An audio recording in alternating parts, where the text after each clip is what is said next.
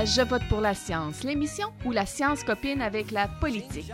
Édition du 18 janvier 2011. Ici José Nadia Drouin. Et Pascal Lapointe. Cette semaine, surconsommation des planètes jetables. Pour qui la grosse science constitue la seule logique? On y parle de génome, de transcriptome. On le sait, on vit dans une société qui consomme beaucoup puis qui gaspille beaucoup. Hein. Il y a un livre paru en français en novembre dernier qui constitue la suite logique d'une bande animée qui a eu un succès phénoménal sur Internet qui traite justement de surconsommation. On va en reparler dans quelques minutes. Mais en attendant, Pascal, euh, tes deux capsules aujourd'hui touchent chacune à des conséquences de cette économie du gaspillage. La première, c'est l'enlèvement des sommets de montagne par l'industrie du charbon. Il faut savoir qu'une société qui consomme beaucoup comme la nôtre a besoin de beaucoup d'énergie. Au Québec, on a la chance d'avoir l'hydroélectricité, mais aux États-Unis, ils doivent recourir encore beaucoup au charbon. Alors, depuis une vingtaine d'années, dans les Appalaches, il y a quelques centaines de montagnes dont on a fait littéralement exploser le sommet pour aller chercher le charbon qui se cache en dessous. Eh bien, la semaine dernière, l'Agence américaine de protection de l'environnement a révoqué un permis qui avait été accordé en Virginie pour l'enlèvement d'un tel sommet de montagne l'agence invoque les risques de polluants dans les rivières qui servent d'eau potable aux habitants de la région. C'est la première fois que l'agence révoque un tel permis, donc les écologistes sont contents, mais certains politiciens locaux ont fait savoir leur colère, et il faut se rappeler qu'à Washington, les nouveaux politiciens républicains ont promis entre autres choses, de contester les pouvoirs de l'Agence de protection de l'environnement. Ça veut dire qu'on va avoir l'occasion d'en reparler. Hein? La deuxième nouvelle, c'est un sondage aux États-Unis qui nous révèle que même si on a l'impression que les gens sont plus conscients des risques pour l'environnement, leur comportement vert semble avoir reculé depuis 2009. Par exemple, quand on leur demandait en 2009 s'ils se sentaient concernés par la planète qu'ils laisseront aux futures générations, 43% disaient que oui. En 2010, ce chiffre était tombé à 36 mais quand on examine leur comportement, c'est encore plus frappant. Le sondage les a interrogés sur une quinzaine de choses. Ça va du recyclage jusqu'à l'usage du vélo ou de l'autobus en passant par l'achat local. Le pourcentage de gens a reculé entre 2009 et 2010 ou bien il a stagné, mais jamais il n'a progressé. Le sondage Harris a été réalisé en novembre auprès de 2500 adultes.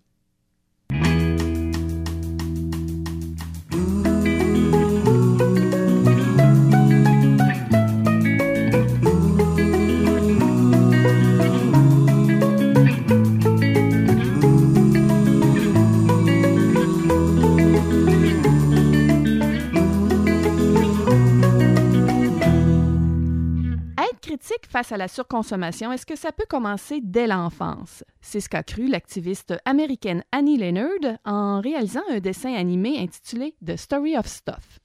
En fait, euh, ce film, ce sont 20 petites minutes qui, depuis décembre 2007, ont obtenu un grand succès dans les écoles américaines et bien au-delà, hein, parce que le film a été depuis traduit en 12 langues et visionné par plus de 12 millions de personnes. Un livre a été produit à partir des recherches effectuées pour le dessin animé et la version française, Planète Jetable, vient de paraître aux éditions Éco-Société. Au Québec, quand on parle de dénoncer la surconsommation, il y a sans doute personne de mieux connu que Serge Mongeau, hein, l'infatigable euh, défenseur depuis 25 ans de la simplicité volontaire. On le rejoint donc par téléphone pour discuter de ce livre, publié, comme je le précisais, aux éditions Éco-Société, dont M. Mongeau est l'un des éditeurs. Bonjour, M. Mongeau. Oui, bonjour. Dans son film réalisé en 2007, Annie Leonard démontre à coup de chiffres que notre système basé sur le gaspillage est destiné à s'effondrer. Qu'est-ce qu'il en est du livre? Est-ce que c'est une valeur ajoutée? Mais je pense que le film, c'est une sensibilisation, alors que euh, ça nous montre dans le livre que elle s'est appuyée sur une recherche très sérieuse mm-hmm. et que ce ne sont pas des accusations qu'elle lance euh, euh, facilement, euh, gratuitement.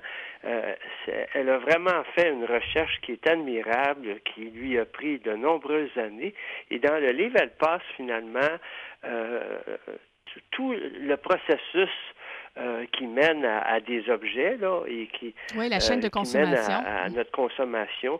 À partir de l'extraction, comment on produit les choses, comment c'est distribué, euh, comment on les consomme, comment on les élimine après. Mm-hmm. Et pour chacun, à ce moment-là, elle nous explique c'est quoi, c'est quoi les effets pour la nature, c'est quoi les effets pour notre santé parce qu'elle est très préoccupée par la santé. Et c'est clair qu'à ce moment-là, quand on, euh, on prend, elle prend par exemple des choses dans son environnement, son maquillage, euh, n'importe quoi dans sa maison, puis elle remonte à l'origine, d'où ça vient, avec quoi on l'a fabriqué, qu'est-ce que ça devient après.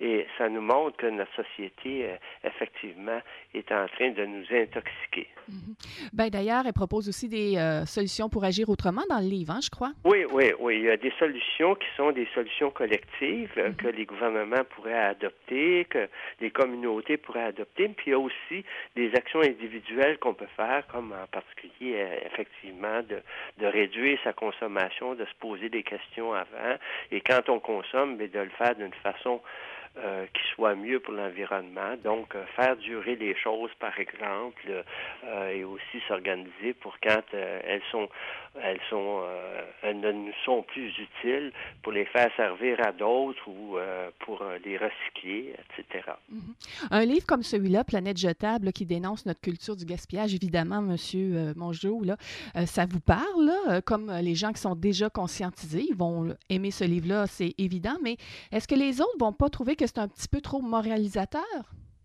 Ben non, écoutez, il ne s'agit pas de faire la morale, il s'agit de expliquer ce qu'on ne sait pas. Mhm. Hein? Euh, parce il y a des choses cachées. Euh, on ne nous dit pas tout à ce moment-là. Euh, au contraire, il y a bien des choses qui sont cachées. Et c'est pas moralisateur, c'est informatif carrément.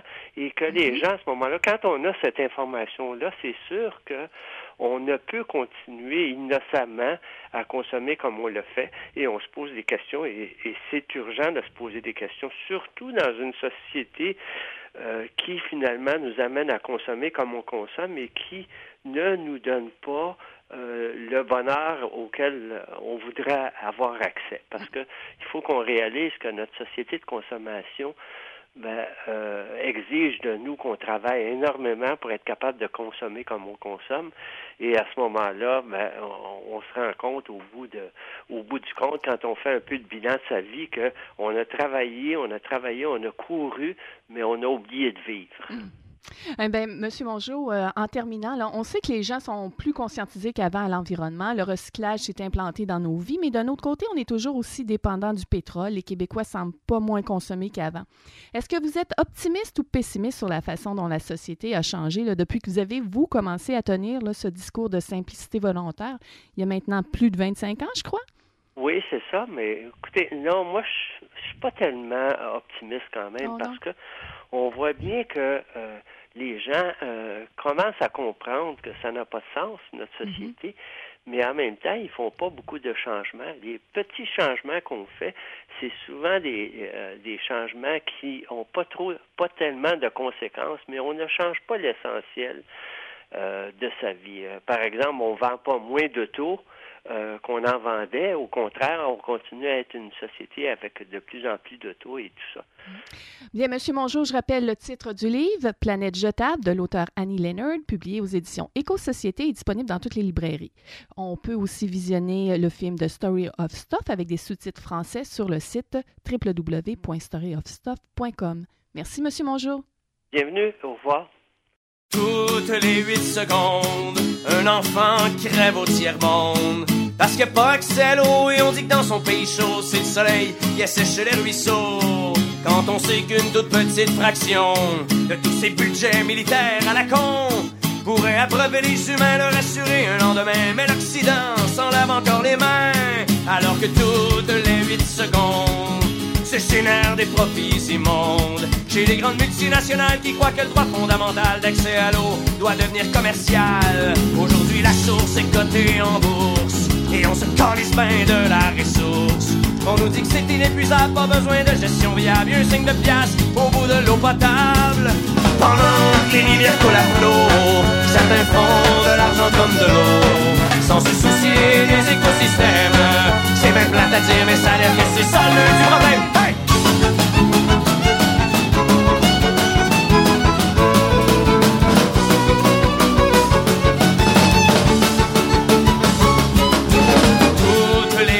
Un nouveau cancer qui nous ronge, Ou qui devient marchandise, aqueduc qu'on privatise et gouvernement complice qui improvise. À Montréal, dans les souterrains, il pompe l'eau qui nous appartient. Paye des pinottes pour le produit et comme ils sont le monopole, font plus de profit que les compagnies de pétrole. Toutes les 8 secondes, je ressens un peu plus de honte face à cette surexploitation et à cette triste destruction de la nature pour la consommation. On nous mettra les faits accomplis. Ils jouent la terre au Monopoly. Quand ils se seront appropriés les nuages, les oiseaux, les glaciers, les qu'il y en auront assez. Pendant que les rivières coulent à flot, certains font de l'argent comme de l'eau. Sans se soucier des écosystèmes. C'est même plate à dire, mais ça a l'air que c'est ça le du problème.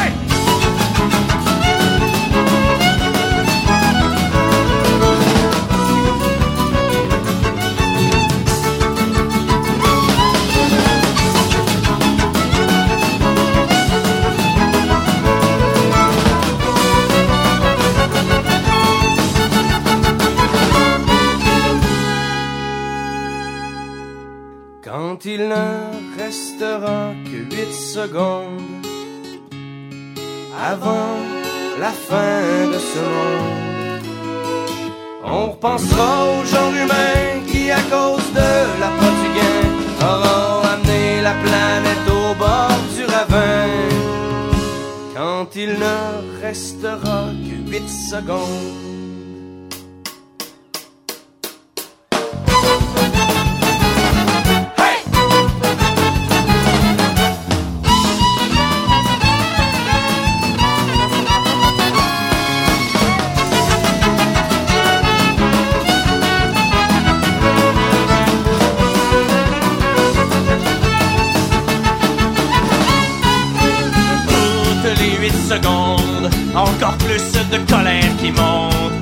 Vois mon grand pays d'eau être mis à sac par des salauds qui se foutent de la vie assis dans leur tour à bureau. Dans ce Québec de forêt d'en bleu, ces richesses doivent devenir des enjeux. Portons les fesses des décideurs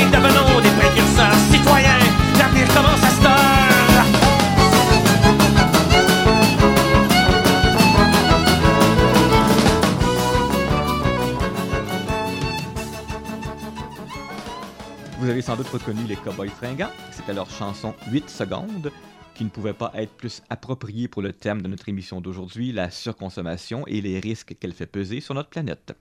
Je passe à présent le micro à notre journaliste Isabelle Burguin, qui a deux invités à nous présenter.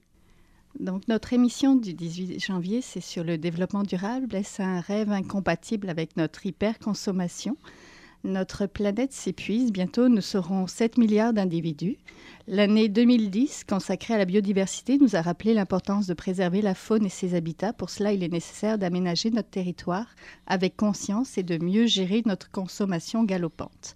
Nous allons en parler avec Gérard Baudet, qui est urbaniste, qui est professeur titulaire à la faculté d'aménagement de l'Université de Montréal, et aussi avec Régent Dumas, qui est biologiste du ministère des Ressources naturelles et de la faune, la direction de l'aménagement de la faune de l'Anaudière. Bonjour messieurs. Bonjour. Donc ma première question provient d'un sondage. Il y avait un sondage de la presse l'an dernier qui posait la question suivante. Le développement durable n'est-il qu'un rêve?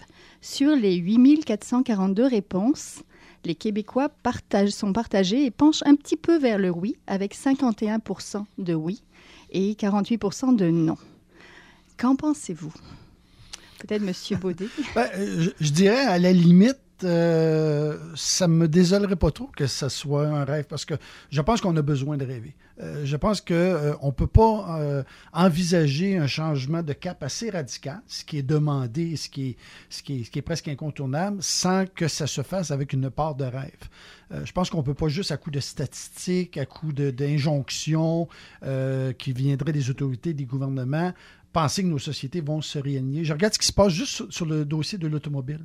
L'espèce de, de vent de fraîcheur qui accompagne l'idée d'une auto électrique. J'ai beaucoup de réserves sur le passage systématique de l'auto-pétrole à l'auto électrique, mais il reste pour moi quelque chose qui nous laisse penser que les gens commencent à comprendre qu'il faut sortir, mais je pense que le rêve fait partie de, de ce changement de cap-là.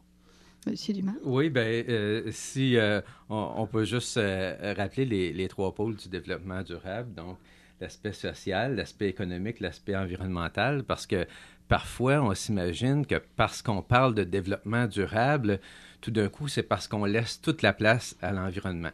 Alors, il faut, rappeler que c'est du développement durable, c'est une approche équilibrée. Et qui, l'autre chose, c'est que souvent, en matière de consommation, notre unité de mesure, c'est l'argent. Donc, plus ça coûte cher, plus on a dépensé. Puis, si prenons un exemple, une famille, un couple, qui, euh, ou une personne qui choisit de payer plus cher pour une maison parce que cette maison-là, elle est adossée à un milieu naturel. Qu'est-ce qu'elle vient de faire? Elle vient mettre une pression sur le marché pour dire ce genre de maison-là, moi j'en veux. Donc, nécessairement, ça va encourager les développeurs et après ça, par ricochet, les aménagistes et les élus à favoriser ce type de développement-là. Donc, on a un cas où est-ce que la personne a déboursé plus d'argent, pas nécessairement pour payer quelque chose plus gros, mais pour payer quelque chose qui avait plus de valeur à ses yeux. Oui, notre principal achat, effectivement, c'est la maison. On peut parler de l'étalement urbain, mais est-ce qu'il faut privilégier le condo en ville à la maison unifamiliale alors? C'est un petit peu ça que vous me dites? Ben, euh, D'abord, il faut voir les statistiques. Euh, il y a une tendance actuellement dans beaucoup de grandes métropoles américaines, et ça se vérifie déjà ici au Québec, euh, notamment à Montréal et aussi à Québec. On construit maintenant plus d'unités en petits bâtiments d'appartements multiples de type condo que de maisons unifamiliales euh, de type isolé, de type bungalow. Il y a déjà un virage qui a été pris et qui s'explique par toutes sortes de facteurs. Euh, il y a des facteurs économiques, mais il y a aussi des facteurs démographiques. Le vieillissement de la population, euh, le fait qu'il y a beaucoup, beaucoup de gens qui vivent seuls. et là, à ce moment-là, c'est un niveau de contrainte élevé par rapport à ce que coûte notamment une résidence unifamiliale. Il faut savoir que dans les six grandes agglomérations urbaines du Québec, il y a plus de 700 000 personnes qui vivent seules. Et donc là, il y a un marché potentiel. Et si on vient ajouter à ça les efforts de sensibilisation à l'égard des conséquences de certaines pratiques aménagistes, je pense qu'on a là un cocktail qui nous permet de voir qu'il y a peut-être un virage qui est en train d'être péri, euh, en partie par des contraintes, mais en partie par une certaine volonté. À condition de ne pas construire euh, ça dans un marais, sur un marais ou dans un milieu humide, Monsieur Dumas? Bien, on parle beaucoup de milieux humides actuellement. Euh, ce sont des milieux qui sont en décroissance.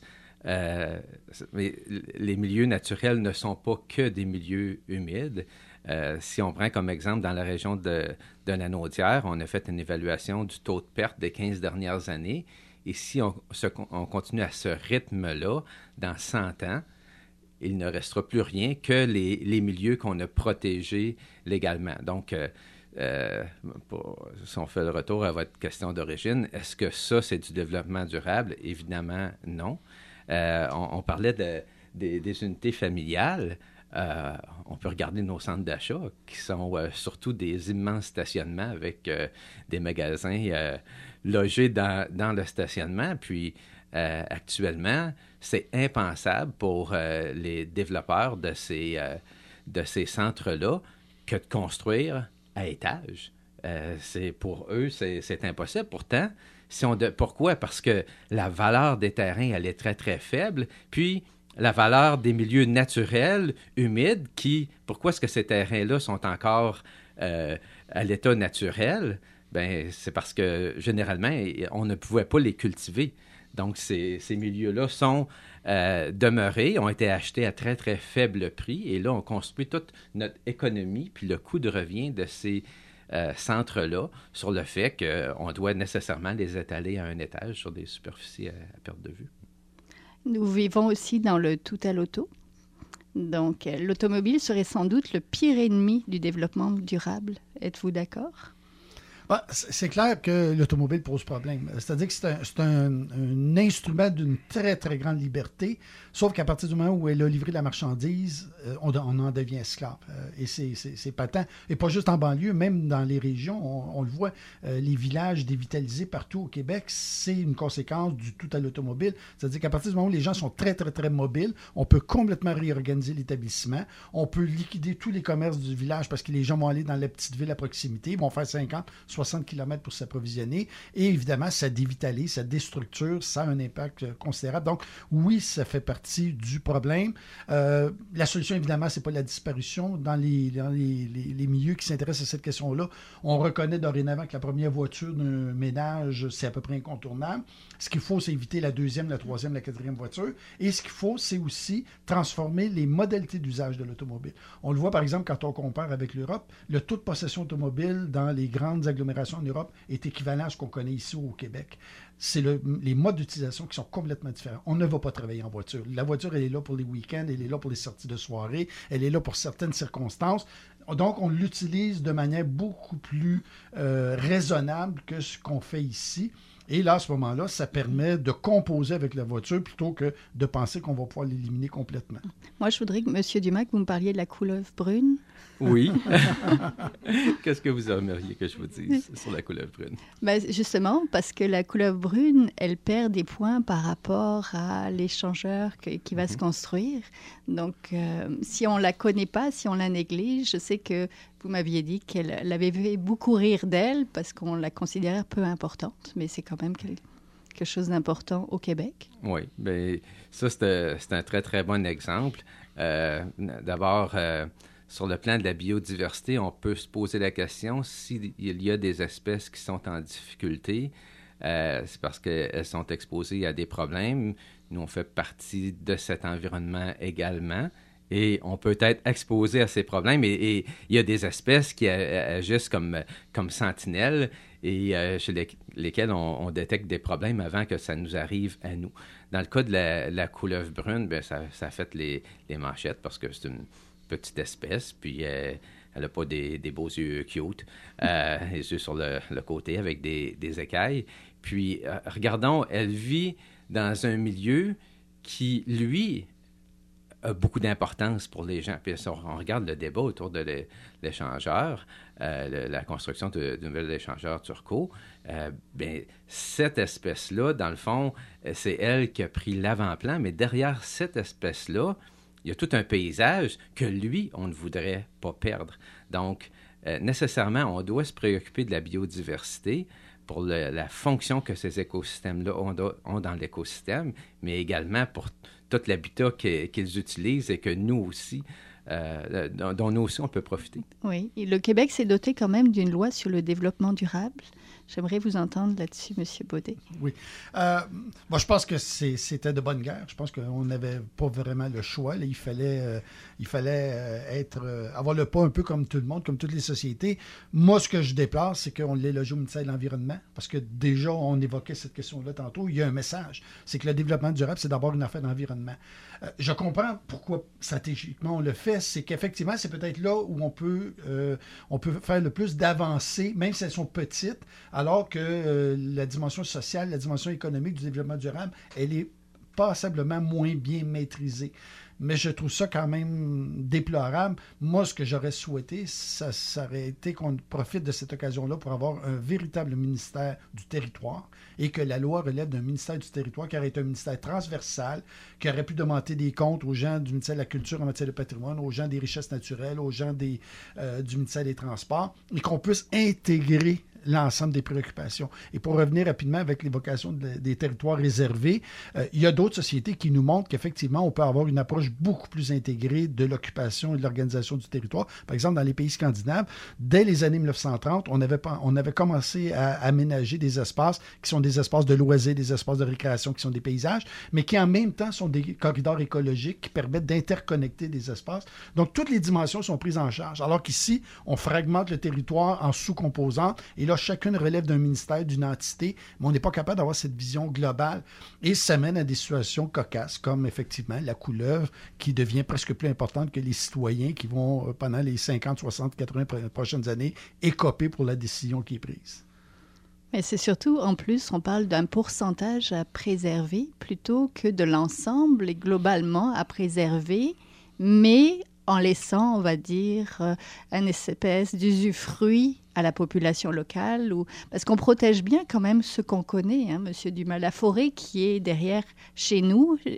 Quand on va faire des pique-niques, etc., on a envie de la préserver si jamais elle intéresse euh, un industriel ou la construction d'un centre d'achat. Oui, bien, si on regarde la, conservation pour euh, on, va dire, euh, certains groupes de personnes est, devenu synonyme de, cloche de verre.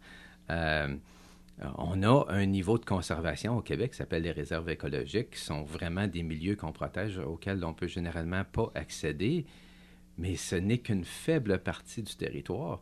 Et euh, c'est clair que ce, niveau de protection-là, très, très élevé, ne répond pas à, nos besoins de milieux naturels pour, la biodiversité, puis de milieux naturels pour que les humains puissent les, utiliser. Si on prend comme exemple euh, le pays le plus densément peuplé euh, d'Europe, la Hollande, où est-ce que vous allez avoir des grands parcs, pas juste des parcs urbains, des grands parcs naturels qui sont carrément au cœur des villes.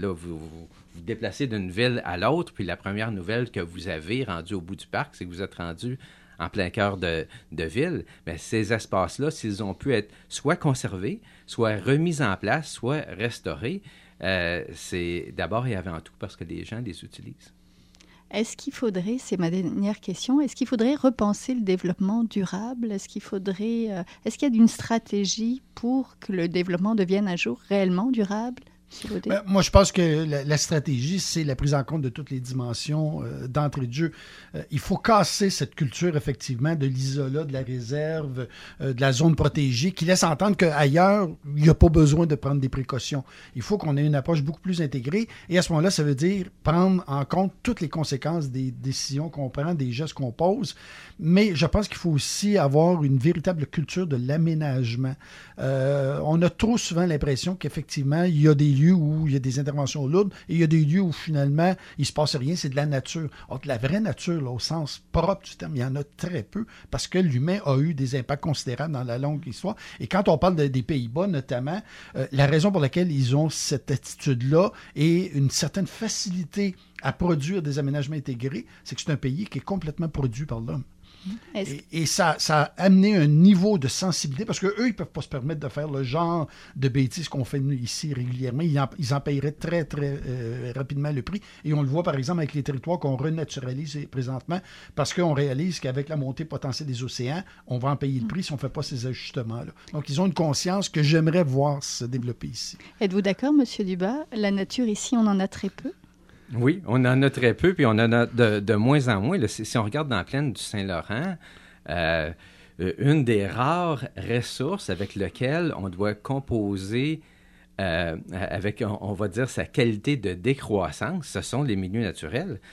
puis, si vous me permettez, juste pour parler du travail gouvernemental, il n'y a pas beaucoup de ministères qui travaillent avec une ressource qui est décroissante. Quelqu'un qui travaille en santé n'a pas comme composante qu'on va être de moins en moins en santé, que c'est ça, le, on va dire, le, le, paradigme de base pour utiliser un mot à la mode. Donc, nécessairement, si on veut faire du développement durable, il ne faut pas qu'il soit entièrement basé sur une croissance économique constante. Il y, a, il y, a, des villes qui, quand il ne reste plus de territoire, euh, il n'y a plus de possibilité d'expansion et ces villes-là ne vont pas fermer leur coffre euh, demain matin. Elles continuent à être viables.